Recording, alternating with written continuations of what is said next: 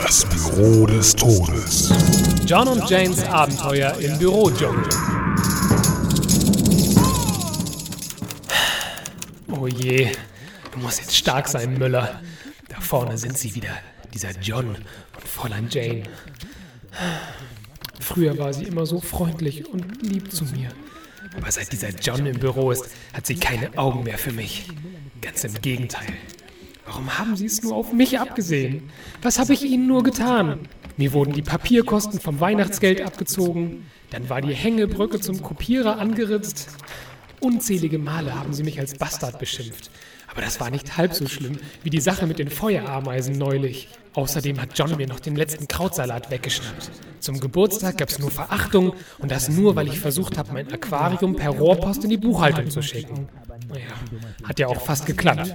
Wenn wir uns in der Kaffeeküche getroffen haben, gab es nur Seitenhiebe, obwohl ich immer unschuldig war. Die Unfälle im Fahrstuhl haben sie mir auch immer untergeschoben. Dann haben sie mich beim Einstempeln auspeitschen lassen, für die Treibjagd als Beute vorgeschlagen.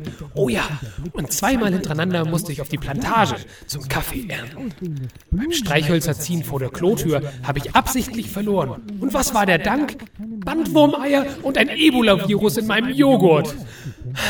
Okay, Möller, jetzt reiß dich zusammen. Geh einfach an ihnen vorbei und grüß höflich. Dann werden sie auch freundlich zu dir sein.